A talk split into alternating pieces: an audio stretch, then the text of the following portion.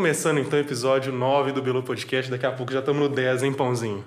Vou pedir para vocês acompanharem até o final que o papo hoje tá bacana pra caramba. A gente já tá preparado, munido. O pessoal tava falando que a gente tava sempre munido para esse tipo de assunto, agora chegou a vez, né, não, Pão? É.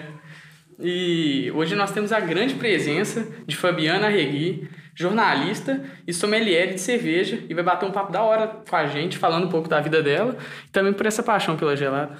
Seja bem-vindo. Bem viu? Agora que sommelier de vacina tá em moda, vamos falar de, de, cerveja, pelo amor de Deus. Vamos né? sair um pouquinho do assunto, né? Mas é, é até bom a gente lembrar, eu já tô vacinada e eu sou super pró-vacina. Claro, não, a gente também tá estamos na, na, ansiedade aí da segundo, do segundo carimbo para ficar... É. O bom da cerveja é que você não quer só uma dose de reforço, né? Quer várias pois doses. É, eu acho que no fim vai ser a mesma coisa, vai ser assim, né? É, uma, uma dose por ano. E tal. É, uma, uma, nossa é uma dose por quinta quinta-feira, né? É, mas eu já ouvi dizer que quem bebe cerveja fica mais protegido contra o vírus. Então deve ser por isso que a é, gente está passando ao largo, né? Pois já é, tomei aqui. Você, vamos, daqui a pouquinho eu vou ter que brindar com você. Então. Se bem que eu tive Covid, então. Não eu também falar, tive. Não. não vou agora. Não foi uma das melhores experiências não da minha vida, não. Não vamos substituir, né? Não. Mas eu queria que você contasse mais então, Fabio. Querendo ou não, começar pelo, pelo começo, assim. Sempre uhum. foi da, do time cerveja ou adquirir o gosto? Não, eu não gostava de cerveja. Não era consumidora de cerveja dessas que vão para o bar para tomar todas. Nunca fui. Mas é, eu trabalhava como jornalista. Eu sou jornalista. Eu trabalhava em rádio muitos anos já. E aí eu fui convidada num Dia da Mulher para fazer parte de um jantar de homenagem às jornalistas mulheres e convidaram a primeira sommelier de cerveja, sommelier de cerveja do Brasil, é, de São Paulo, chamada Silene Saurim, para apresentar uma degustação de cerveja para gente. E na época, isso foi em 2007, é, eu topei porque eu achei aquilo muito diferente, super curioso e falei, ah, não sou muito fã de cerveja, mas também não desgosto, vou lá ver qual é, né? E aí, quando eu cheguei, já havia outras mulheres e tudo, e essa sommelier, ela é muito fera, assim, ela, ela faz cerveja também, mestre cervejeira, foi uma das primeiras mestres cervejeiras do Brasil, e aí ela começou a mostrar um monte de cerveja, importada, né? Na, naquela época não tinha tanta cerveja artesanal no Brasil ainda, Teve né? essa moda uhum. meio Não, em Minas Gerais tinha o quê? Umas quatro cervejarias só, né? O resto era cervejeiro caseiro e tal. Uhum. Então ela, ela mostrou um monte de cerveja importada que eu jamais tinha ouvido falar, eu nem sabia que tinha outro tipo de cerveja que não fosse cerveja. Né? Sim, é, é o a cerveja. nosso né? clássico. Aí, né? aí eu, eu achei aquilo super legal. E aí, quando ela começou a falar da história da cerveja, uma história muito rica, né? um, um conteúdo histórico milenar, e eu sempre gostei muito de história, da, da disciplina história. Uhum. E aquilo ali foi me enredando de uma tal forma que eu fui me encantando mesmo, né? pelo universo que ela estava apresentando. E os sabores também eram muito diferentes do que eu conhecia como cerveja. Então eu descobri que eu gostava de cerveja assim. Eu só não Você gostava só tomando da, a... é, só tomava cerveja ruim, né? Que era o que tinha que de é opção. Né? Tem... E aí eu descobri, não, eu gosto, isso aqui eu gosto sim. Uhum. E aí, esse, desse jantar, né, essas mulheres que se reuniram, aí dali formou-se um grupo de estudos, um grupo, uma confraria de mulheres para degustar e estudar cerveja. E o, o, o, restaurante era o House, né? Não existe mais esse restaurante em Belo Horizonte, mas ele naquela época ele era a maior carta de cerveja de Minas Gerais. Então foi o primeiro restaurante que trouxe é, rótulos importados para o consumidor final, né? Uhum. Então é, ele queria muito divulgar esse conceito de carta de cervejas. Então ele, ele adotou essa confraria, a gente ia uma vez por mês, com um custo bem subsidiado por eles, para a gente estudar as cervejas que tinham naquela carta, né? Que legal. Aí é, todo mundo foi se encantando, a, a, a, algumas mulheres saíram do grupo, eu também fiquei só um ano, nesse grupo, depois acabei saindo, mas aí eu já tinha sido fisgada pelo assunto, pelo, pela atmosfera, já tinha conhecido algumas pessoas do meio, alguns cervejeiros. E como eu já trabalhava em rádio, é, é, eu tive a sugestão do Marco Falcone, que é um mestre cervejeiro bem conhecido aqui, né, o fundador da Falk Beer, ele os irmãos dele, e eu fiquei conhecendo ele por essas reuniões da confraria. E aí ele me chamou para uma conversa e falou, olha, na, eu, eu, trabalhava na CBN na época. Uhum. É, lá tem o Renato Machado que fala de vinho. Por que, que você não fala de cerveja? Aí eu falei, ah, eu não, eu não tenho conhecimento para falar no rádio, igual o Renato Machado tem para falar de vinho, eu vou falar de cerveja, vou pagar maior mico, né? Aí ele, não, eu te ajudo, vou ficar tipo mentor, assim. Uhum. E aí eu, eu, eu criei, né, assim, eu desenvolvi um projeto, não existia nada parecido, não tinha nenhum rádio, nem, acho que nenhum lugar do mundo tinha. E aí eu criei do nada um programete de 10 minutos que coubesse na grade da CBN para apresentar. E aí a gente, eu apresentei esse projeto, eu fiquei quase um ano esperando ele ser aprovado. E quando ele foi aprovado, ele foi para o ar. Isso, eu, é, essa confraria, eu comecei a confraria em 2007, o programa ele foi para o ar a primeira vez em maio de 2009. É o pão e cerveja? Pão e cerveja. O pão já tá. É. Ó, pão e cerveja. E aí eu comecei. Bom, aí eu falei, bom, agora eu já estou fazendo um programa de rádio, mesmo com, a, com toda a ajuda e mentoria, eu não posso ficar pendurada numa pessoa, Sim. né? Aí eu falei, vou ter que estudar, né? Eu vou ter que saber desse assunto, porque eu preciso falar daquilo que eu sei. Com Aí né? é, eu fui procurar. Aí fui fazer curso de cerveja. Vou fazer cerveja em casa para aprender como que é. Então eu fui fazer um curso de cerveja caseira. Na época, quem dava esses cursos aqui eram as pessoas da Acerva, que é a, a, a Associação dos Cervejeiros Caseiros. Era muito pequenininha na época, uhum. não tinha nem 100 associados, hoje é um grupo grande. Sim. E aí. É... Foi muito tempo esse curso? Não, eu peguei. Ele fez um intensivo, né? O, o, o Augusto, que foi quem me deu a aula, ele nem, nem mexe mais com cerveja. Aí ele parou um fim de semana inteiro, a gente ficou na casa dele de manhã até de noite para aprender a fazer cerveja, uhum. produzir e tal. Aí depois disso eu comecei a fazer cursos de análise sensorial para entender o que, que eram os, os aromas né, que vinham da cerveja e tal estudar esses aromas. Podem ser aromas negativos ou positivos. E aí eu fui fazendo esses cursos. Até que em 2010 surgiu o curso, veio para o Brasil o curso de sommelier de cerveja, que foi um curso criado na Alemanha por uma instituição bem renomada que chama Dumens, ela é de Munique. E essa Silene, que foi quem fundou a, a, a confraria lá atrás, com quem eu conheci cerveja, ela conseguiu os direitos né, de trazer esse curso oh. para o Brasil. Ela estava sempre envolvida, então. Ela é, uma, ela é uma pioneira desse mercado, muito importante. E aí ela, ela trouxe esse curso, foi a primeira vez que o curso saiu de Munique para outro lugar que não fosse Munique. Realmente, cerveja, Alemanha e Brasil tem seu... É, tem um... Aí ela montou uma turma... Lá em São Paulo, no Senac, ela é, é, tinha que ser uma instituição bem reconhecida aqui, então ela, ela fechou uma parceria com o Senac de São Paulo para fazer o curso lá. E era uma turma é, fechada só para convidados e e aí algumas pessoas que eu já conhecia de entrevistar para o programa, e todas essas pessoas que eram bem atuantes no mercado já estavam sendo convidadas. E eu falei, meu Deus, eu preciso fazer esse curso, né? Eu tenho, mas como é que ela vai me convidar? Ela não vai me convidar. Uhum. Aí tentei me inscrever com as vagas que não conseguia. Aí eu liguei para ela. Eu falei, olha, eu preciso fazer esse curso. Na moralzinha, né? Eu preciso fazer esse curso. Na sororidade. Olha, eu tô aqui tentando fazer a inscrição. Vocês abriram a inscrição hoje de manhã, meio-dia, já não tem mais vaga. Como que pode? Aí assim, ela falou, mas você quer tanto assim? Eu falei, eu, eu quero muito, eu quero tanto. Eu não tinha dinheiro na época, o curso era caro. E aí eu falei, depois eu vejo isso, né? Como que eu vou pagar esse curso? E aí ela falou: não, então tá, eu vou te passar para fulana de tal, que é a menina do Senac, e eu vou abrir a vaga para você. Então eu fui fazer essa primeira turma da Demens é, no Brasil, isso em 2010, já tem 11 anos que a gente se formou. E aí abriu um leque gigante, né? Eu falei, agora não tem mais volta, né? Agora eu tô mexendo com isso, vai ser só isso. Mas desde o começo o currículo cervejeiro já foi bacana, é, né? Aí a gente voltou para Belo Horizonte, era eu e esse Marco, o Marco Falcone, éramos os dois alunos de Minas nessa uhum. turma, e a gente voltou, foram 10 dias de imersão, né? A gente ficou da manhã até a noite estudando, então o conteúdo todo do curso. A gente fez em 10 dias e aí a, a, intenção dela é que esses primeiros, eram acho que 30, que eles formassem turmas nos SENACs do Brasil todo.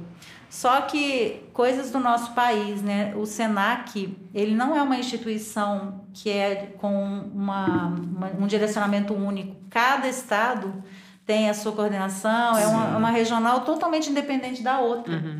E aí a gente tentou várias vezes aqui colocar o curso aqui, mas é, por questões internas que eu não tenho conhecimento quais são, a gente não conseguiu emplacar o curso aqui. E nisso, as pessoas pedindo quando vai ter o curso, quando vai ter o curso, os próprios cervejeiros caseiros claro, que claro. já faziam cerveja, a gente precisa fazer o curso, a gente precisa fazer o curso e não tinha. Poxa, até cria, vai ver uma, uma hype, uma Aí ansiedade. Aí a gente né? montou um curso, eu e ele.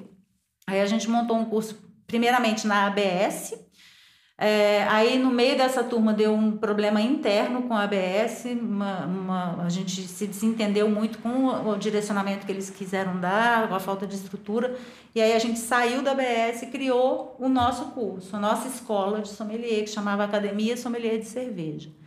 E aí a gente, isso foi em 2012, é, a gente formou umas, deixa eu ver, umas 18 turmas como Academia Sommelier de Cerveja, é, e ano passado o Marco Falcone saiu da, da, da sociedade, a gente mudou o nome para Escola Mineira de Sommelieria. Uhum.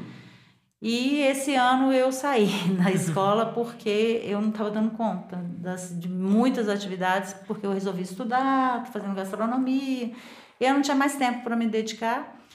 E aí ficou só com a minha ex-sócia, que é a Jaqueline. Sim, ela, ela continua deu continuidade, nesse, é, nesse deu trabalho. continuidade à escola e eu saí porque não, não tinha condição. Não dá para abraçar o mundo com as pernas, né? Então. Não, não, pois é. E, e assim, Fábio, você falando, eu acho interessante esse, esse começo, lá quando você disse do programa, até desse comparativo com o vinho, assim.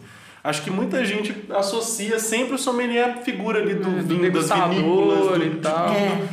E hoje a gente já tem sommelier de cerveja, claro, mas assim, de café, de vários outros aspectos. De azeite, de água. Como que né? são esses. De água. De água. Como que são essas nuances, assim? Existe um, um conceito básico para todos ali, ou realmente cada produto é, vai na ter verdade, que... é, o sommelier é um, ele é um profissional do serviço. Qual que é a área de atuação de um sommelier? É como ele vai apresentar para você, consumidor, aquele produto. Uhum. Então, um sommelier de vinho, ele vai te colocar na temperatura correta, é, ele vai escolher a, Uma a, combinação, a combinação correta daquele vinho com aquela comida. A, é, funciona da mesma forma para cerveja, para água. Você vai fazer as mesmas coisas. Quais são as cervejas mais adequadas para, determin, para determinadas comidas?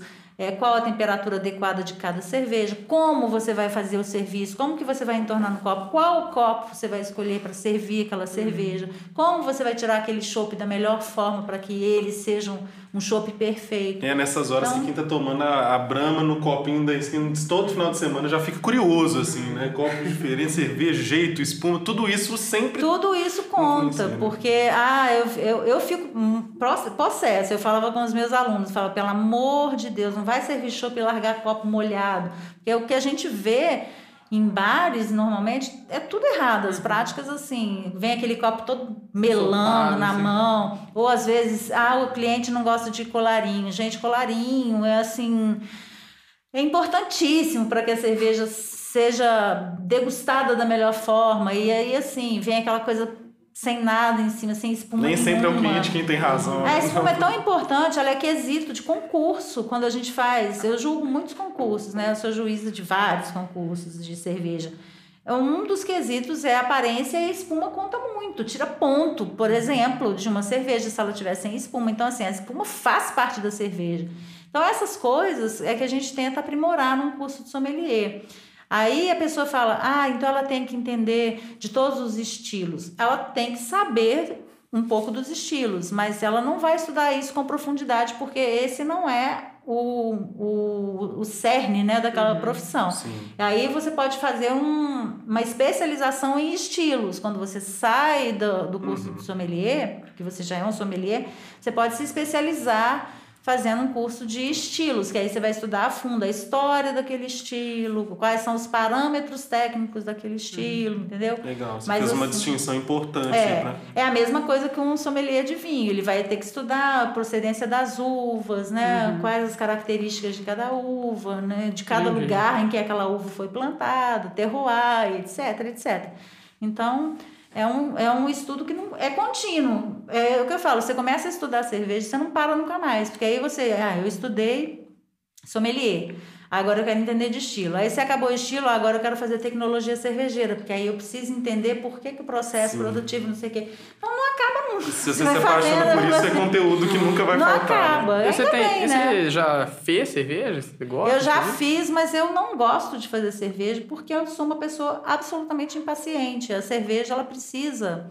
Um cuidado, assim. Né? É, ela. Primeiro, os cuidados são é, é, noções de química bem pesadas.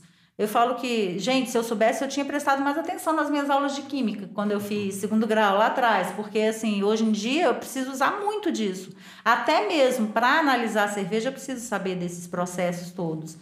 Mas eu não tenho paciência de ficar lá, sabe, de, de moer o, malte, da cerveja. de fazer mosto, o mosto, de ferver o mosto, de botar, sabe, aí vai fermentar mais duas semanas. É muita coisa, é muita coisa para quem é impaciente. Eu também sou do time beber cerveja. É, é igual pão, né? Eu falo, gente, eu não sou. É, eu acho que eu devo ser uma das únicas pessoas que na pandemia não fez pão, porque eu não tenho paciência de ficar sovando. Espero Teve essa fase, agir. Né, mas agora você tá fazendo, né? Agora eu sou obrigada a fazer né, na aula, mas assim, não é uma coisa que eu faço, não é uma atividade que eu, a é. qual eu quis me dedicar uhum. ou queira, porque eu não tenho paciência. Eu acho que você tem que saber os seus limites, né? Uhum. Então, o meu é esse. Eu, eu sou uma pessoa impaciente, então não dou conta. Ah, não. É. Tem, o, o seu perfil também vai encaixando como que você vai lidar com essa área, de certa forma, né? Imagino. É, e assim, eu trabalho, eu trabalho em fábrica hoje. Eu faço análise de fábrica para. Hoje eu estou na Urbana, já fiz para Krug, já fiz para alguns cervejeiros caseiros. Aí eu tenho que ir à fábrica, eu tenho que saber o que está acontecendo ali. Em que etapa que está aquela cerveja, Sim. eu estou provando nessa etapa, eu tenho que estar tá assim. Eu, eu sei distinguir tudo uhum. isso. Uhum. Eu só não quero fazer, não quero botar a mão ali para fazer, entendeu? Uhum. Então, e aí, assim, eu, eu acho que eu sou muito crítica também. E se eu fizesse uma cerveja que minimamente ficasse fora do padrão que eu colocaria, eu tenho certeza que eu colocaria Você um padrão lá em cima, meio, meio eu me é muito, muito frustrado. Então, eu sou muito, muito. Então eu não, não faço cerveja por esse motivo, por esses motivos. Não, e a gente estava até falando, né, um pouco antes.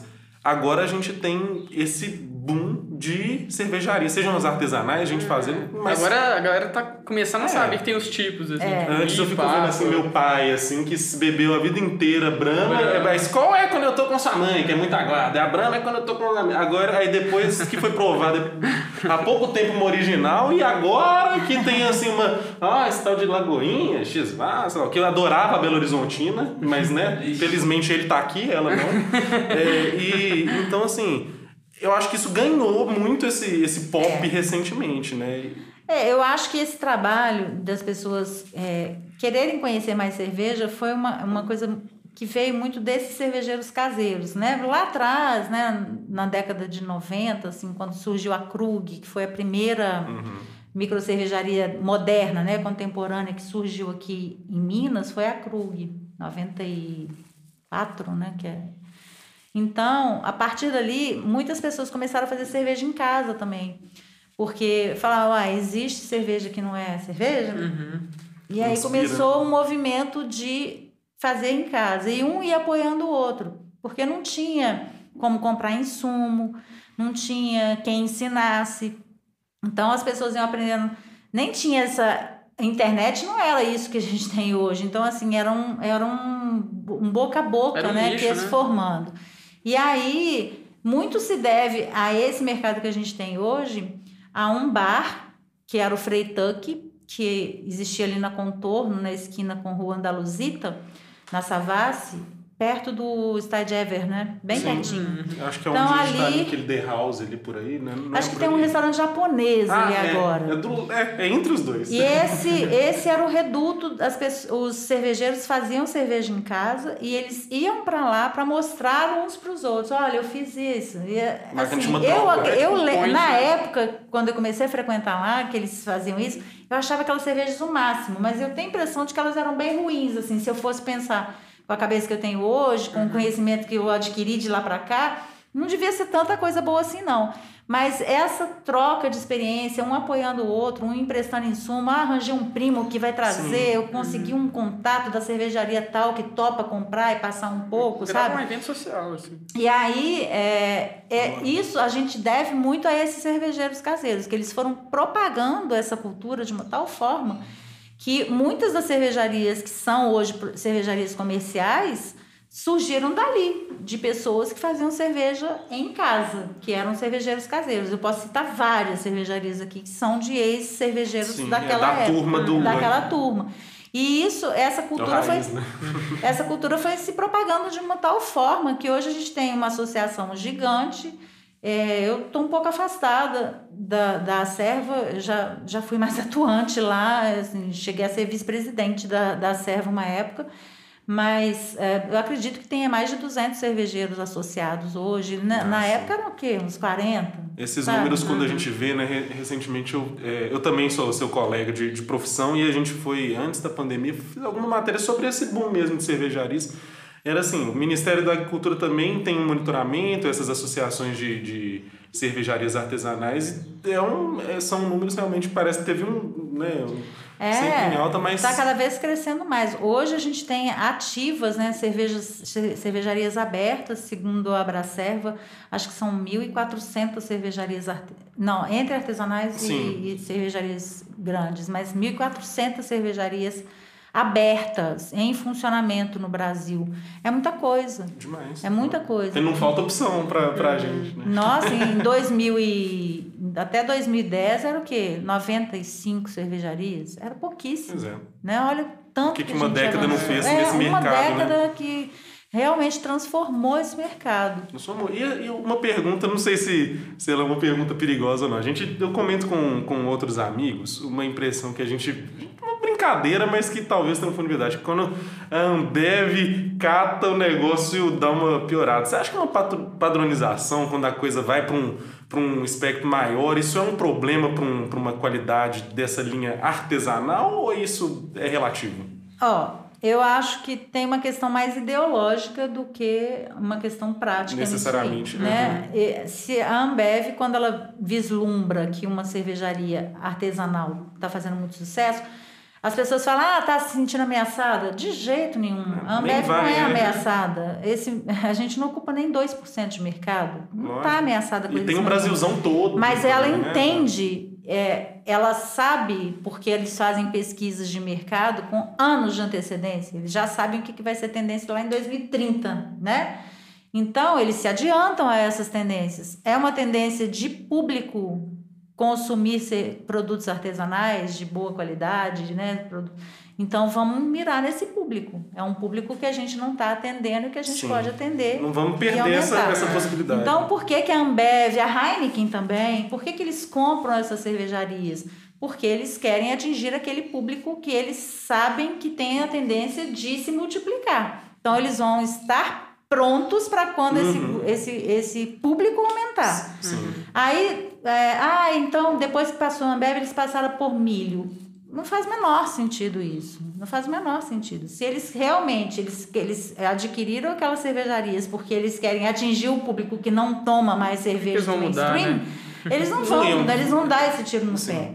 É, ah, mas cerveja artesanal, a Ambev não sabe. Sabe. Qualidade é, um, é é uma coisa que eles têm e isso é demanda é inquestionável. até por isso, né? Eles sabem forma. fazer cerveja e sabem fazer bem. E sabem fazer cerveja com padrão. Então, nesse ponto, a cerveja artesanal acaba se beneficiando. Se uma Ambev compra. Não estou defendendo aqui, tá, gente? Não, eu acho que a gente quer opinião pró cervejaria Mas eu não gosto muito desse Mas tem esse- demonização, ai, Ambev, sabe? Até porque, que nem você disse, em termos mercadológicos, chama atenção para um, um espectro ali da cerveja que vai ver muita gente não tinha, né? E aí, assim, quando ela pega é, uma cerveja Colorado, por exemplo, foi uma das pensando, né? primeiras do Brasil, né? Cerveja Colorado, Era cervejaria Colorado, acho que foi muito antes. segunda ou terceira cervejaria criada, né, de- dentro dessa modernidade. Porque Uhum. eu falo isso porque já houve cervejarias atrás, né, lá no século XIX e tal. Mas aí, é, uma Colorado, ele consegue padronizar o produto, consegue chegar no Brasil inteiro, o que ele não conseguia antes, porque Sim. não tinha, é, e consegue trazer é, para o pequeno produtor, que é o trabalho que a, que a, que a Colorado faz hoje. Ah, eu vou fazer com mandioca do Goiás, eu vou fazer com a goiaba de não sei aonde. Uhum. Então, eles mantiveram a filosofia dessa cervejaria, que era sempre de utilizar algum Outros ingrediente produtos, brasileiro, de identidade brasileira, eles mantiveram isso, só que eles conseguem fazer numa escala muito maior, sem perder qualidade. Aí, ah, perdeu aquele tchan. Perdeu, perde o charme, né? De você tá tomando uma cerveja hoje, tem, tá de um jeito, amanhã tá um pouquinho diferente, Sim. porque, né? Você sabe que não tem uma padrão, leve. Pois é. Mas assim, em termos de qualidade, eu não, eu não defendo que, que caia a qualidade, Sim, não. uma Não, eu- padronização. no, eu acho que tem uma padronização. Então, assim, Uhum. ah, eu quero apoiar o pequeno. Legal. Mas isso é uma questão ideológica, Sim. não é uma questão de consumo, de Sim, qualidade. que numa É, assim, análise tem que fazer objetiva, não- Eu também prefiro consumir as artesanais, porque eu quero consumir a cerveja do fulano que eu conheço. Eu quero consumir a cerveja do ciclano, que eu já sei que faz aquela cerveja, que eu já fui na fábrica dele, que eu peguei o primeiro lote do estilo. Então, tem uma questão ideológica por trás. É uma, é uma opção minha. Eu prefiro pagar mais caro, porque a cerveja artesanal é mais cara, não tem como não ser. Não ser, né? né? E eu prefiro ajudar, né? Ou ajudar não, a a incrementar o negócio das pessoas que estão próximas Incentivar, de né? mim, incentivar. Mas, é, ah, você não toma Ambev? Tomo. Tomo Ambev e Então, não acho gente- ruim, entendeu? Gostamos de você, Amber. Patrocina a É. gente, inclusive. né? E assim, tem até um movimento. Eu não sei, posso estar falando bobagem, você, como nossa expert, vai me corrigir ou não, mas eu acho muita reinvenção na linha tradicional. Porque agora a gente vê. é, a- vamos supor, a gente pega a própria Skol Brahma que nem a gente citou, mas agora tem a duplo malte, a puro malte, a hops. Isso também é uma tentativa de pegar o clássico e mostrar que ele está se reinventando, se aprimorando, ou é Eu- realmente no- novos produtos? Eu acredito que é mesmo da tendência de consumo. Como, quando antes eles, eles eh, faziam cervejas com adjuntos, né, com milho, com arroz, e isso é utilizado para o quê? Para baratear a cerveja, né, porque você consegue trazer uma cerveja por um preço muito menor e também você deixa a cerveja muito mais neutra com esse tipo de adjunto. Então, todo mundo pode tomar cerveja sem desagradar. Só que aí, a partir do momento em que começa a ter um movimento, em que as pessoas provaram cervejas puro malte, né? E falam, nossa, ela é muito mais gostosa, ela tem muito mais sabor. também, né? É, ela tem muito mais sabor. Aí eles não podem ficar cegos, as pessoas, a tendência de consumo está mudando. Eles não querem mais uma cerveja neutra, eles querem uma cerveja com sabor. Então, vamos caminhando para o lado em que o, o consumidor está indo. Então, eu acho que é uma resposta mesmo. Quando eles fazem uma duplo malte, é muito para responder toda cerveja da Ambev é de milho? Não, eu tenho uma cerveja não só é por um malte, como é duplo malte. Esse duplo malte não tem nada a ver, entendeu? Assim, é, é, é pura jogada de marketing. Ah, porque é o, puro- o malte é, é, o mesmo, malte. eles É vão utilizar. é, eles vão utilizar tipos de malte o que, que a gente fala tipos? De, torre, de torra diferente, né? Uhum. E aí, é, aí a duplo malte não tem nada de especial nisso. A mesma... E aí eles começam a anunciar lúpulo. Lúpulo é o amargor da cerveja, né? Até então o público não gostava de amargor. Aí hoje em dia, com o advento... Virou um trem chique. Né, as Mas pessoas... muda o paladar, isso é É esquisito. hipster, né? Você, ai, eu gosto de Mas- mas é muito muito, isso, amarga. né? Eu nem sei se as pessoas gostam. É. Tem- eu, eu suspeito que muita gente finge que gosta. É, eu acho Mas que tem esse lance eu, mesmo. Eu vou te compartilhar uma experiência minha. Eu sou uma pessoa que eu nunca gostei muito da, da Heineken, porque eu era um cara que falava, nossa, eu acho ela. Você achava amarga. Acho amargo. E sempre achei, até ia nesses pubs de, de rock que o Fred deve tocar todo dia aí, aí todo mundo era Heineken, povo tudo de preto com a Heineken, assim, era lindo, né? Era só verde e preto, a luz era que nem a Matrix. Aí era só Heineken o negócio, e assim, Eu sempre achava amargo, sempre. Foi durante a pandemia que eu hum, já tava. To... Aí depois, muitos anos sem tomar, porque eu sabia que eu não gostava, mas sempre tomando coisa nova também. Aí é lagoinha, aí prova, aí o nosso amigo tá fazendo outra, a gente experimenta e tudo. Fui tomar e achei. E gostei muito. Falei, gente, não é possível. Não sei se é um amadurecimento de paladar, que nem quando a gente é adolescente nem gosta de cerveja, É. depois gosta.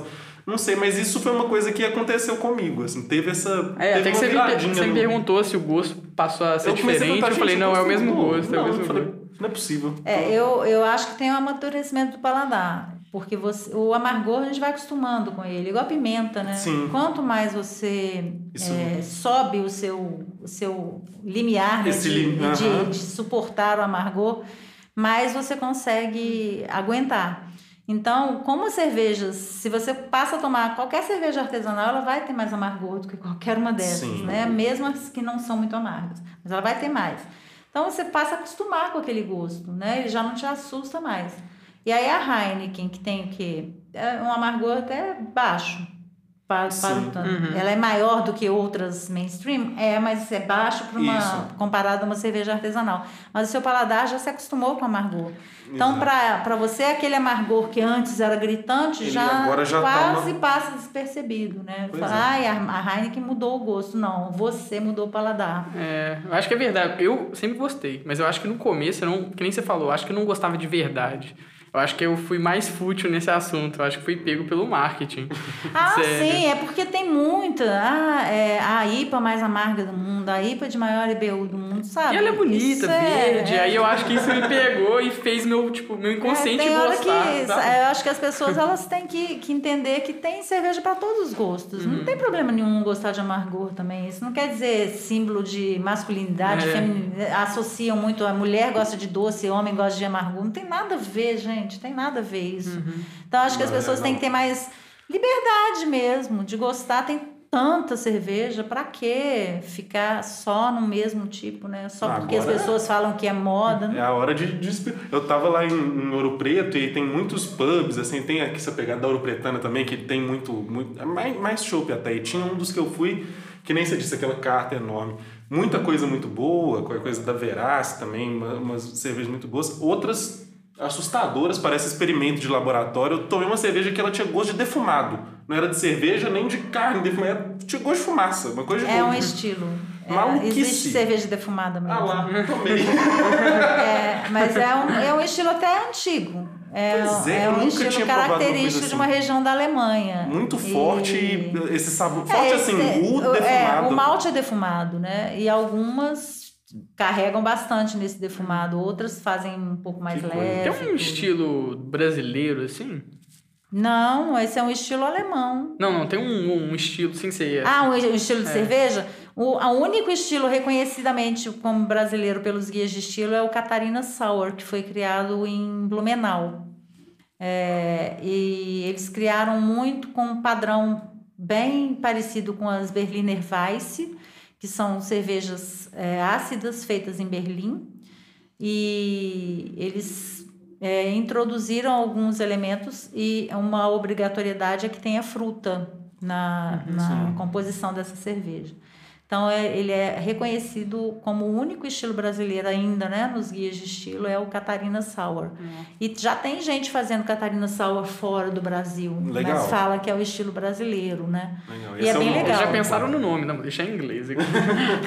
É, e na verdade, é assim, o estado é Santa Catarina e todo mundo acredita que o, o nome do estilo tem as- era porque o estado é Santa É. Catarina, então Catarina Sour, mas não foi porque o grupo de cervejeiros que começou a, a deli- a delinear esse estilo, o, o coordenador desse grupo, a avó dele chamava Catarina. e aí ele né? colocou. Mas aí, é, como, como foi criado em Santa Catarina, vale também, né? Pra, É. Bom, dobradinha bem Sour. confortável É. pra eles ali, né? Bom, mas assim, vamos, vamos fazer uma proposta aqui só pra te livrar também desse, de- desse bem que também é o mal. Saímos um pouquinho da cerveja, mas continuando ali naquela, na cachaça nossa de cada dia. Quais as outras bebidas assim que hoje você né, vai sair com alguém, tá no, no date em casa, no que for, as seus top 3 além da cerveja, assim, de bebidas ou drinks que, você, que te agradam? Olha, eu, eu tô, como quase todo mundo, tô bem na vibe do gin, adoro gin. Acho bem interessante porque é, a, hoje a gente tem vários produtores aqui em Minas de jeans maravilhosos e eles brincam com os botânicos, né, que são colocados. Eu acho bem, bem instigante você ficar reconhecendo as diferenças entre esses jeans. Então, normalmente eu tomo com tônica mesmo, não Com coloco tônica? muita coisa. Prefiro sentir mais os sabores dos botânicos que já já estão presentes naquele gin. Gosto muito. É, eu tenho, eu gosto de cachaça, mas eu não tomo, eu, assim, eu tomo drinks feitos com cachaça, né? Gosto bastante. E vinho, né? Vinhozinho, É, o vinho- né? é o de lei ali É, pra- o vinho é de lei. Mas a, a bebida base mesmo é a cerveja, Não né? tem como. Eu acho que até é que nem a gente brinca, né? Eu falo assim, eu gosto do. Eu gosto de rum. eu tenho esse problema. Você tá vendo, é rum e Campari que eu já te falei. Daqui a pouco, é, daqui a pouco eu Não, eu, aposento. eu gosto de drinks em geral. Assim, eu não tenho nenhuma bebida que eu falo, eu não gosto. Assim, eu não sou muito fã é de gin. vodka. Não, não me dou muito bem com vodka. Então, entre sempre um drink que tenha outras bebidas. A vodka né, fica de escanteio. Eu deixo a, a vodka lá por último. Uhum. Mas eu só- não tenho. Não tenho Você gosta de gin, né? É, só no outro dia que eu não gosto. de dar Aí é a quantidade, né? Mas é muito álcool, né? O gin é, é um teor alcoólico muito alto, É né? engraçado que também popularizou muito. Antes ninguém tomava gin. Eu lembro É. de uma É, vez tá que a gente... modinha. Na né? verdade, o Fred, que é o nosso, o nosso mais novo aqui, ele já tem outra percepção. Ele acha que é da moda, né? É da geração dele, né? É, carinha. Mas né? é, adolescência. Antes era Kisla, Nossa. Não, não, esse pegou pesado. ou era Big, Big Apple, aí agora tá hoje. Não, que bom, então, né? Vocês estão melhorando de vida. É. É engraçado porque são tendências é, opostas, né? Porque hoje tem uma grande tendência do gin, que está na moda mesmo, que tem 50 e tantos por cento, né? 51, 50% de Sim. teor alcoólico. E tem uma tendência para cervejas ou bebidas com teor alcoólico bem baixo, né? Tipo as hard seltzer, a própria cerveja, os saquês, que tem quatro, Tem um esse. três. O yin yang aí da coisa. É, tem, tem também uma tendência grande para diminuição da, do- da ingestão de álcool. Então a gente está num período em que são os extremos. Né, eu tô. Eu não sei se eu tô na, na fase No da extremo. redução, não, mas pelo menos no gin eu, eu não tô. eu, eu não gosto, acredito. Eu tenho, acho que já provei mais de um tipo, acho que sempre deixa o, o gosto do gin mesmo, assim. hum, São, eles são os botânicos, né? Então tem hora que fica muito É. carregado, né? Sim. E, é- e também é- Ele depende muito da habilidade de, quem faz, a combinação desses temperos, né? Porque são muitas especiarias, algumas ervas, então tem que saber como harmonizar aquilo, né, dentro da bebida. Então é por isso que às Quando a vezes você gente não fala até dessa gosta. harmonização, porque, tipo assim, você falou muito dessa ideia do, do sommelier também como alguém que, é, que consegue propor esse tipo de combinação em outras situações. A maioria, se perguntar assim, na uma cerveja, vai falar um quê? Um torresmo, uma coisa assim de dia a dia, basicão, BR. Mas essa análise, no caso da cerveja, é feita de que forma? Assim, que nem nas outras existem é, combinações, de certa forma, clássicas ali para determinados É, tipo a Laut é com uma é, rosquinha. tem algumas combinações clássicas, é, tem algumas combinações que são muito pela região em que são feitas, né? Então, pela abundância daquilo em determinado local, você acaba juntando uma cerveja com determinada comida. Mas o que você vai olhar é, primeiro, os sabores, né? Básicos, os gostos básicos que tem e os sabores que vão se desprender ali. E depois você tem que pensar também em teor alcoólico, corpo, você vai equilibrando todas essas forças de forma que um, um- a bebida complemente a comida, né? Então, o que é harmonização? É você nunca ultrapassar forças, né? Você equilibrar. Então, a comida e a bebida, eles têm que se entrelaçar sem um sobressair sobre o outro. E, e aí, essa é a brincadeira. Porque você pega, ah, essa comida destaca tal gosto. Então, o que que combina com esse gosto? Ah, a cerveja tal tem isso que combina. Tem então, que você vai fazendo essas amarrando. complementações, E você acha né? uma cerveja mais difícil? Porque eu vejo muita gente falando que assim, a cerveja como a bebida enquanto se come não é tão agradável. Eu já ouvi isso de, de muita gente, assim. Você acha que. Eu acho que é preconceito, desconhecimento, não houve experiência nenhuma em relação a isso. A pessoa que fala isso, sabe? É, provavelmente nunca participou de uma degustação harmonizada com vários pratos. Para perceber isso É, e a cerveja ela tem muito mais possibilidades do que o vinho, por exemplo. O vinho ele tem várias arestas que, ele, que são combinações que não, não, não, Não tem como, muito, não né? chegam muito, né? E a cerveja, por ela ter um perfil muito diferente, você consegue perfis variados de sabor pelo aspecto torra de malte, perfil de lúpulo, né, que são diferentes uns dos outros. E como você consegue reunir na cerveja todos os, os gostos, você, numa, numa cerveja você pode encontrar acidez, você pode encontrar amargor, você pode encontrar doçura, você pode encontrar até salgado. É, o umami, né, que é esse gosto que todos os chefes hoje exaltam muito, né, que é, que é o gosto de proteína, de aminoácido. É, você pode encontrar tudo isso em uma cerveja. Então, se você consegue, dentro de uma bebida, achar tantos perfis, é óbvio que ela vai ser muito mais fácil de combinar Sim. né? E ela não tem, ela não tem Abre alguns né? aspectos, por exemplo, vinho tem tanino. E o tanino pode ser muito bom, como pode ser totalmente prejudicial para uma combinação com comida. Ela, a cerveja não tem isso. Então ela não tem essas arestas. Ela é muito mais fácil de combinar do que qualquer outra bebida. Existe já, vai ver um preconceito dessa turma de. Ah, É preconceito puro, assim. Aí, aí- a gente vê algumas coisas que são clássicas, assim. Convencionou-se no Brasil que comida italiana, qualquer comida italiana, se, você tem a co- acompanhar com vinho. é. E aí você vai para a Itália ou você conversa com um italiano e eles vão te explicar, não, nem toda. Uma pizza, por exemplo, na Itália se toma com cerveja. Não combina pizza com, com vinho. E aí os, os brasileiros que adoram pagar pau para o que vem de fora, né?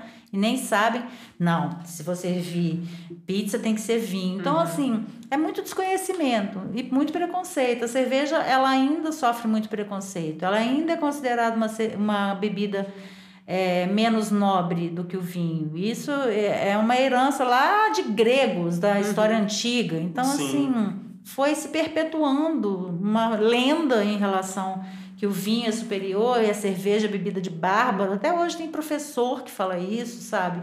Em sala de aula é de um desconhecimento absoluto, absoluto.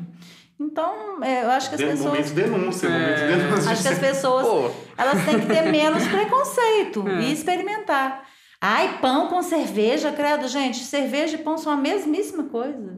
Qual que é o problema? A gente partiu da mesma base para fazer É, um é e só outro. pensar na regra número um. Então, assim, que que, sabe, que bobagem é essa que você fala, nossa, em panzina. É. Por quê? Sabe, a cerveja, 95% da cerveja é água. Então, por que, que ela vai empanzinar, sabe? Ah, porque ela tem gás. Então, você não come pão com nenhum refrigerante, por exemplo, Não. né? Porque Tem- se você o vai falar problema que é tem né? gás, Na hora do churrasco, ninguém reclama da cerveja, né? não, não reclama. Aí Na hora do torresminho, por exemplo, se a gente fosse pensar o torresminho, que é super gorduroso, ele combina muito mais. Se você for pensar no- na estrutura Sim. dos alimentos, ele vai combinar muito mais com a cachaça. Que também é um clássico, mas você não vê ninguém pedindo uma cachaçinha, né? Sentando, vou tomar minha cachaça com torresmo. É. Mas o certo seria, porque a cachaça tem gordura o suficiente, tem álcool o suficiente para limpar a Pra gordura queimar. do torresmo, para queimar aquela gordura. Mas não, a cerveja, dessa cerveja, às vezes a cerveja nem vai ser, mas ela refresca, ela mata a sua sede. Então por Eu acho que, que que tem esse não... ponto também, em alguma medida, o fato da gente estar nesse Brasilzão que tem esses calorão também maldito. Querendo ou não, cerveja sempre tem a, a canelinha gelada, é, né? Então. Ah, e pensa, você tá numa praia, num calor de 39 graus, você vai tomar uma taça de vinho? Você é doido. Se eu vejo do meu lado, eu jogo, Vai tomar jogo um Kenner, drink jogo com gin? Não, aí eu vou achar que é gringo, né? Sabe, as é pessoas têm que pensar também. O que, que vai te refrescar? Álcool esquenta, gente. Álcool aquece. Então, Um quanto maior presidente. pior é. Você não vai tomar. Deixa eu tomar o meu uísque 12 anos aqui na praia. Poxa, É, filha. ah, bolinho, o bolo sempre volta pra esse Tudo- podcast. Bolo denúncia novamente pra você. Para de tomar Tudo uísque na tem seu praia. tempo, sua hora e seu lugar, né? Lógico, você falou, é porque eu, eu ri aquela hora, até desculpa ter te interrompido. Eu tenho um amigo que ele fala assim: não, pega uma cerveja, um, um pãozinho aqui gelado pra mim, é- tira a cervejinha. Assim. É, é o pão líquido. É o pão É, líquido. Tá certo. Mas pior que o uísque também tá na moda. A gente falou do gin, o uísque também. Tá na moda. Até na- lá no Rio, a galera no meio da praia e tomando só uísque. Essas, essas Não, músicas, né? Jack de maçã praia não verde. rola. É. Não, eu também, eu- você já tá ali naquela sudorese, ensorada assim, aquele trem pururucando a barriga já, toda esquisita, você vai tomar um uísque. Dá o reverter só de pensar. Só de aqui. pensar. Eu Nossa, também. pesado Eu demais. acho que entra naquilo que eu falei, de tipo, o sentimento de beber o uísque. Não realmente gostar do sabor do uísque. É porque realmente entrou mesmo na moda e agora a gente tem destilarias fazendo uísque, né? Aqui em Minas mesmo, né? Então, aí começa a modinha, né? Vamos tomar o uísque. Hum, Vai, isso Aí, menos assim, calórico. Ah, ontem, por exemplo, eu, por, por uma coincidência, eu participei de uma degustação de uísque, fantástica. Aí o sommelier que veio explicar, né, o que, que era a degustação do do uísque, ele falando que a gente nunca deve tomar é, uísque com gelo. É o uísque na temperatura ambiente. Você não vai botar o uísque na geladeira e nem vai tomar aquele uísque com pedras de gelo para contaminar o sabor do seu uísque e tal. O máximo que pode ser é botar um pouquinho de água gelada. Então, sabe? Ó, difícil, Se né? você for pensar isso, Até porque não é um calorão. É.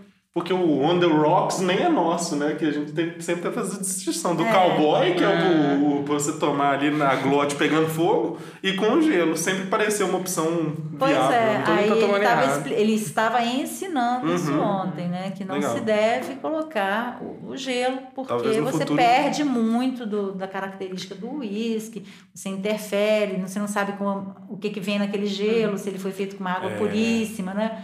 Então, tudo aquilo vai vindo para seu para Uhum. sua bebida, né? Isso que eu falar, vai ver no futuro o sommelier de água se une ao sommelier do uísque pra ver qual que é o melhor gelo. Mas eu caso acho que você- já tem, viu, gente, fazendo É. esse tipo de cruzamento mesmo. A água ideal para tomar o seu uísque, eu acho que tem. tem, inclusive, a água ideal para você intermediar quando você está tomando vinho, qual a água ideal para você Caramba. tomar. Então, assim, as coisas estão ficando cada vez mais sofisticadas. Eu tô me nesse sentindo um ignorante completo. Ô, Fabiano, eu fiquei com uma dúvida. Eu não sei se eu pronunciei certo no começo do episódio. Quando eu falei, eu acho que eu falei sommelier, né? Aí, qual que seria a lógica? Sommelier seria É porque masculino? a sommelier é uma palavra francesa e sommelier é o masculino e sommelier é o feminino. Ah. Agora, assim, há uma. Está se convencionando no Brasil que todo mundo vai ser chamado de sommelier. Nós vamos adotar essa palavra, abrasileirando Sim, a palavra, de- isso. tirando um M, porque ela é S-O-M-M-E-L-I-E-R, né? Vai virar sommelier com um M só, e aí vamos abrasileirar a palavra e ela vai ficar sem gênero. É a ou o sommelier. É, ah, a sommelier é neutre. Aí fica. É, Sommelier. sommelier. sommelier. Aí ficou neutro, entendeu? E tá se convencionando assim. Então, é, eu, agora eu vou, eu vou até mudar. Lá no meu Instagram tá sommelier. me atualizar. Eu vou colocar sommelier. Vai, vai. Mas é porque eu já fui corrigida uma vez por uma Sério? pessoa é, que falava francês. Ela falou: Você não é sommelier, você é sommelier. Você não aí é eu, ah, sommelier. meu Deus. Eu me Pois não, apresentava pois como não. sommelier. Mas aí agora, então, como a gente está convencionando isso? No Um recado Brasil- pra essa pessoa indelicada. Você perdeu no fim. Você perdeu no fim. Você estava errado. Deixa eu pensar. Aqui, trazendo Belô pra cerveja, ou pelo menos nossa terra aqui, Minas, que seja. Se Tem montanha, tá valendo.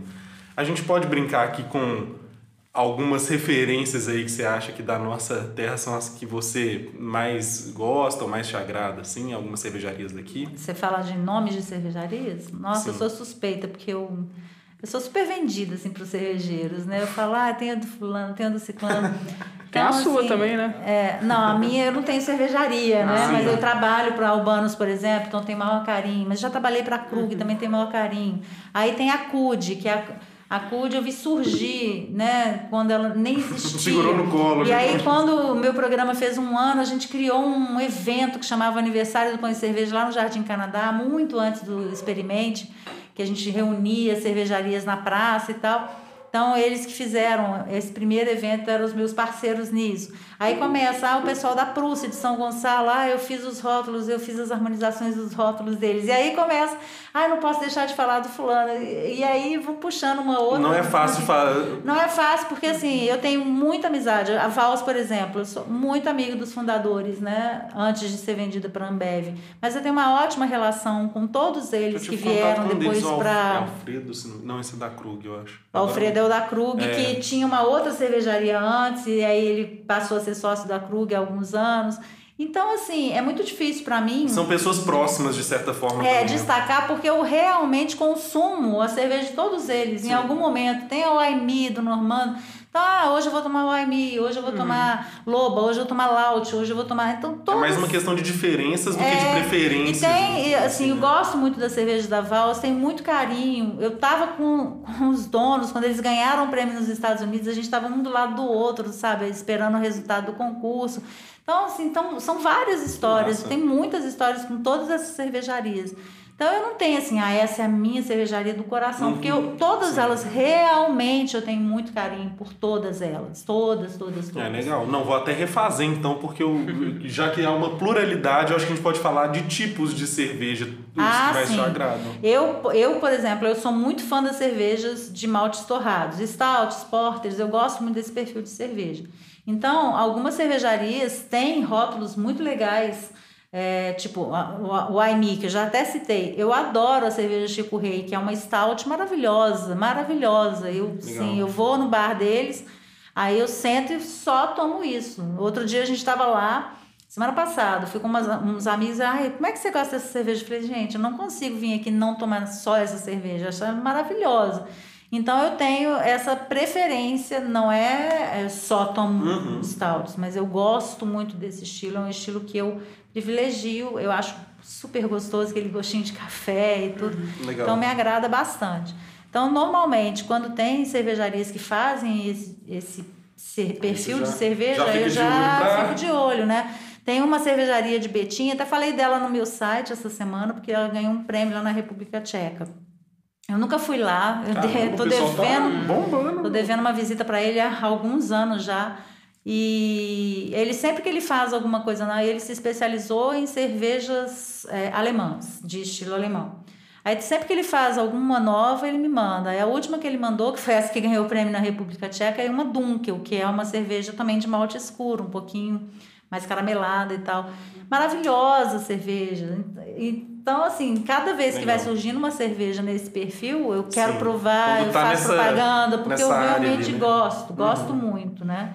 E ao passo que tem cervejas que eu não sou muito fã. Eu não, eu não sou fã, embora reconheça toda a grandiosidade, eu não sou fã dos estilos belgas, por exemplo. Eu não sou dessas que, ai, eu preciso tomar uma double, uma triple. Eu não sou fã ah, inveterada de Eu, cervejas como um belgas. leigo total, eu falo das de trigo nesse sentido. Não tomo cerveja de trigo, não gosto. Eu tenho Não gosto de grama. Aí, ó, minha, minha avaliação Ah, sobre. é. Eu acho que todas têm gosto de grama. grama. Ah, alguém vai me bater, me dar um não tiro, mas gosto, não foi na maldade. não é o estilo de cerveja que eu tomo. Então, se a, se a cervejaria se especializa nesse tipo de cerveja, obviamente não vai ser uma cervejaria que eu vou ter Sim, tanta assiduidade em né? tomar os produtos, embora eu reconheça a qualidade desses produtos, né? Sim. Então a gente tem que ver muito isso, assim, qual o tipo de cerveja que aquela cervejaria está fazendo, né? E se agrada também ao paladar Uhum. da gente, porque eh, por que, que a gente vai tomar cerveja que não gosta? Eu já sou obrigada a fazer isso em é. concurso. Ou em análises profissionais, se eu tiver na fábrica, eu sou obrigada a fazer. Mas na hora que eu estiver tomando cerveja para o meu prazer, eu vou escolher aquelas cervejas que me agradam Lógico. E mais. você gosta de participar desses concursos? assim? Eu adoro participar porque eu acho que a gente aprende muito. É, os concursos é, são muito democráticos. em- em- As pessoas acham que a gente ganha, a gente faz de graça, tá? É um trabalho voluntário mesmo. É, mas eu acho muito importante, porque a gente senta, são mesas né, com vários juízes e tem muitos juízes com quem. A gente sempre aprende alguma coisa com os outros juízes que estão presentes na mesa. Então eu gosto muito de participar por esse motivo. É um aprendizado muito grande para mim. E eu acho que é uma, uma colaboração muito grande para a melhoria sempre do mercado. Cada vez que uma cerveja se Ah. inscreve, uma cervejaria inscreve seus produtos num concurso, ele vai ter um retorno Existe uma de projeção, melhoria né? do produto. Não, ele, ela perdeu o ponto aqui, por isso, por isso, por isso. Então, assim, é uma chance que as cervejarias têm muito grande de elevar a qualidade dos Dois produtos. lados, corrigir o que ficou baixo e até projetar também em alguma medida o... Exatamente. Então, eu adoro participar desse. con- Eu participo de vários. É, agora vai começar de novo, porque a gente ficou parado durante a Uhum. pandemia, não tinha como ir viajar. Mas agora vamos recomeçar e assim, em novembro já estou indo para Florianópolis para julgar, semana Legal. ano que vem já vai para os Estados Unidos e aí vai. Começa o tour. É, vai. É o ano inteiro. Você falou daquele lá no começo de um, de um bar que tinha uma carta muito bacana, assim. Hoje em BH, assim, tem lugar. BH é uma região metropolitana de uma forma geral. Tem lugares assim que você fala, nossa, se quiser experimentar, ter uma pluralidade, coisas diferentes, várias opções. Tem uns É, hoje a clientes gente assim? tem as craft stations, né? As, as cerveja, as, a craft station, na verdade, é uma groleria. As grolerias Ah, são as, as que têm a capacidade de trazer é, várias cervejarias, né? Multi-cervejarias. Uhum. Porque quase nenhum bar se dedica mais a comprar cerveja de muitas marcas. É, é porque é, é dinheiro parado, né? Assim, é uma questão financeira mesmo. Sim. Porque você, para você ter uma carta muito variada de cerveja, você tem que ter aquilo ali em estoque. Cerveja tem validade, tem uma forma de guardar. Tinha que ser Então, mesmo, sabe? Tinha que ter um público já é, garantido para saber a que pode fazer tendência isso. hoje são os, os bares, ou, se, é, ou os- as próprias cervejarias terem os seus bares, ou alguns bares fecharem em exclusividade para algumas cervejarias. Então é difícil você conseguir provar várias Entendi. marcas de cerveja. As é. grolerias ainda são a Então melhor você saída. tem que ir nesses locais que tem chopp, né? Assim, no Uhum. Mercado Novo, por exemplo, onde eu tenho minha loja, tem a Mureta, ela trabalha com multimarcas, né? Aí tem a Craft Station, tem a, a Bardot ali no, no Bardon, né? No, na Savassi. Então tem algumas grolerias que você ainda consegue tomar Sim. cervejas de variadas cervejarias. E se for pra gente explicar rapidamente, assim, pro pessoal de casa, vulgo eu, o- quando a gente quer falar, assim, de um jeito objetivo, a diferença ali da cerveja pro chopp, porque todo mundo fala que o chopp é mais cremoso, uma bebida fresca, uma bebida... Mas, assim, é, existem diferenças até em termos de processo, que são quais, assim? Não, não existe diferença em termos de processo nenhum. Então já... É a mesma cerveja, do mesmo É. jeito que ela vai ser feita na, na Para- fábrica. Ela pode ser embarrilada, aí ela vai para o barril.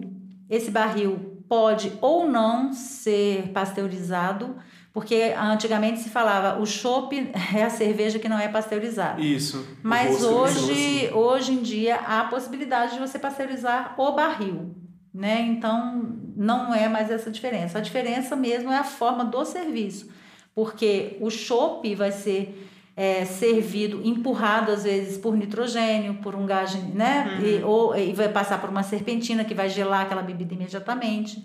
Então, e como normalmente eles realmente não são pasteurizados, não Sim. é o que faz a diferença, eles têm uma durabilidade muito menor.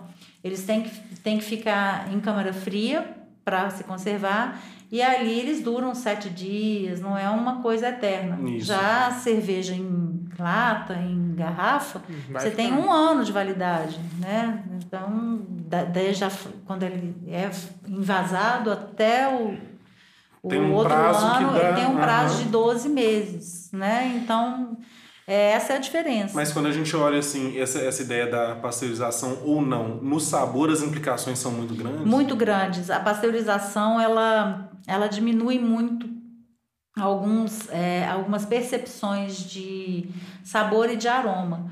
É, eu gosto de comparar, eu não sei, antigamente é, todo mundo usa, usa- ouvia disco de vinil. Aí começou a, a- a transformação para CD. Ah, CD é a coisa mais maravilhosa. Só que o que, que acontece? Compact disc, né? O que, que era? Era você comprimir as ondas sonoras. Vocês trabalham com música sabem disso, né? É, e você perdia agudos e graves. Né? Você ficava com a massa ali. É mais ou menos o que acontece com a pasteurização. Entendi. Você vai perder Tem algumas nuances. notas que, que Algumas notas, embora. por exemplo, frescor de lúpulo, ele vai perder. Porque o que é a pasteurização? É você passar aquela cerveja por uma, um banho, né? De Uhum. uma água numa temperatura, não é uma temperatura de 100, é de 60, hum, 60 65, para você é, eliminar a possibilidade de que bactérias se proliferem ali. Então, é isso que é a pasteurização. Então, dependendo, tem cervejaria que passa eh, por um pasteurizador por muito tempo, uma temperatura muito alta. A, cervejaria, a cerveja praticamente cozinha ali dentro. Entendi. Então, ela vai adquirindo esses sabores de cozimento. Então, o malte que tem aqueles. Os sabores do malte se transformam, o sabor do lúpulo se perde, porque o lúpulo é como se você colocasse um chá na água e deixasse ele fervendo ali. Então, assim, tem temperaturas corretas. Então, é gritante, é gritante, assim, é, o que a pasteurização diminui de percepção Porém, dá essa longevidade que. Porém, dessa longevidade. Então, a gente mora num, num país tropical de dimensões gigantes, a cerveja atravessa o país todo. Então, como isso poderia acontecer se a cerveja não fosse pasteurizada? Teria como. É a solução, de certa forma, também para garantir o produto. Até na sua casa. Se você tiver que comprar cerveja só não pasteurizada, você tem que ter uma geladeira só para elas. Você tem que ter a, a cervejeira, porque elas não podem sair de refrigeração. É, tem, Elas vão tem- se você tem que tirar para beber. Então, a pasteurização é aquele mal necessário, né? Aí, o que, que a gente faz quando a gente está fazendo análise em fábrica? É tentar diminuir ao máximo que a gente consegue de Os efeitos impactos. Negativos, impactos negativos. Então, ah, ó, eu acho que ficou muito tempo, tem que estar com muito sabor de cozimento mesmo. Essa, eu, Diminuir aí. é uma caramelização que a gente reconhece como dica. Então, é tentar graduar isso para interferir o mínimo possível, entendeu? E, Não, e proteger a cerveja. Você acabou de tomar uma Bex aí. O que, que você percebeu dessa Bex, de notas dela? O que, que você achou? Ou então, eu sou bem leigo. Eu também. Eu daria um 8, porque tá muito calor. Ah, mas aí você tá pensando na temperatura. Eu também. o, eu acho engraçado o povo fala que a, a, a Heineken da, da Ambev, porque é meio amarguinha e É tal. verde. É, é, meio- é, é um pouco, é um pouco, acho que é a intenção, né? Quando eles trouxeram. Tem Mas a a, a ver. Bex era uma cerveja muito tradicional na Alemanha, né? E você toma ela, ela, e- e- eles foram muito felizes porque eles mantiveram o produto, porque ele hoje é produzido no Brasil, mas eles conseguiram manter bastante o padrão, padrão, que ela né? tem lá na Ah, é- Alemanha. é muito- então é muito legal. Patrocina a gente, favor. o, o seguinte, a gente chega caminhando para esse final, eu sempre tenho feito umas brincadeiras Um assim. bate-bola. Sempre, assim, vou, vou até incluir a gente nessa, assim, você pode devolver pra Demorou. mim. É só um, um, um, um duelo rápido, mas tradicional por você, assim. Primeiro, da, do, do baixo nível. Kaiser ou local? Nó. Eu tenho, horror, né? eu tenho memórias ruins da Kaiser. vou na também. outra, vou na outra. Não, mas local é foda. Agora, subindo nível, mas ainda no pop, assim. Se fosse pra gente falar, assim, ô, ô Fabi, de uma Brahma original, na mesinha do bar com os amigos, você pediria qual? Original, mas por tor- torcida de rótulo, não tanto pelas percepções sensoriais. Eu acho muito mais Eu gostoso. tenho mais simpatia pela original. Você é, o- é o setinho original também, que a gente tá- É. Eu acho muito mais gostoso o original. Eu, eu gostei mais quando ela tava na moda, agora eu já parei de. Ó, Superei. Eu passo a moda, tô diferente Mas eu- se você testar e fizer as cegas, eu tenho certeza que você não vai saber distinguir Ah, uma da outra. É, verdade. Então, você fez, você fez as cegas da Heineken 0% e, e dela com a que o pessoal falou que esse teste às cegas foi um dos mais, tá? Usaram isso até na É, propaganda. se ela estiver muito gelada, você não consegue perceber, não. Mas ela, numa temperatura um pouquinho mais alta, dá para perceber, porque tem umas notinhas que toda cerveja sem álcool tem, que eu reconheço como mel. É, Mas outras pessoas podem descrever de outra forma. Sim. Mas a, uma minha descrição sensorial para essa notinha que eu percebo é mel. Então eu perceberia.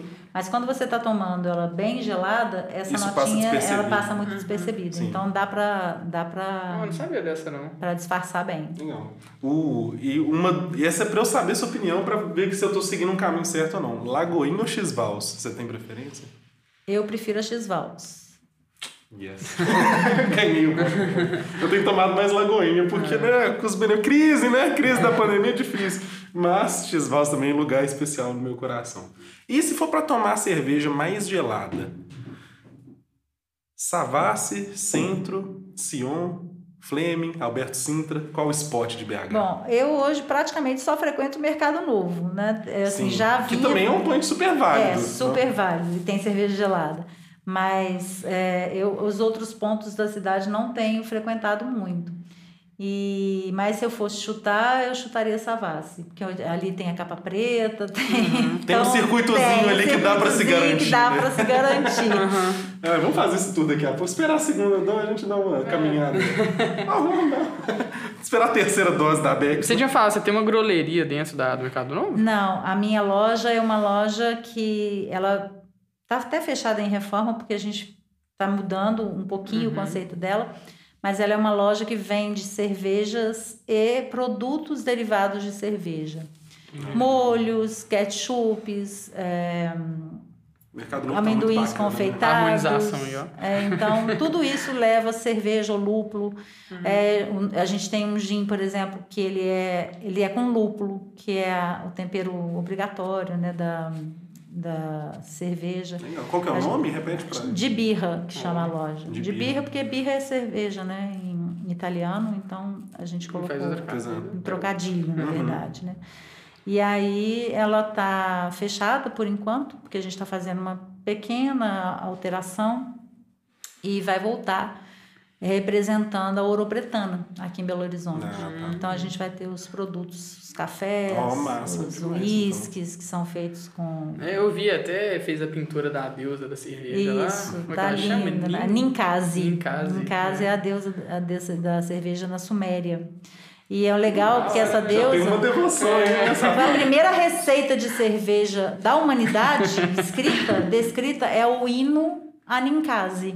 Então, ela é uma Que legal, é. sério? É. Doideira, Eu né? também não sabia dessa. Porque na Suméria que se é, foi criada a escrita, né? Sim. Antes- e, e então o Ninkasi é a receita de como fazer a cerveja. Caramba, isso É mexe. muito legal. Tem gente, o pessoal do History Channel, se ouvir isso, vai fazer um episódio do Aliens sobre, sobre Eu a nem sei cerveja. se não tem, viu? pode ser que já tenha. Cerveja. essa- Sumérios e cerveja, aliens. É, a Suméria é uma, uma, é uma importante civilização para a história Caramba, que legal essa história. Nossa.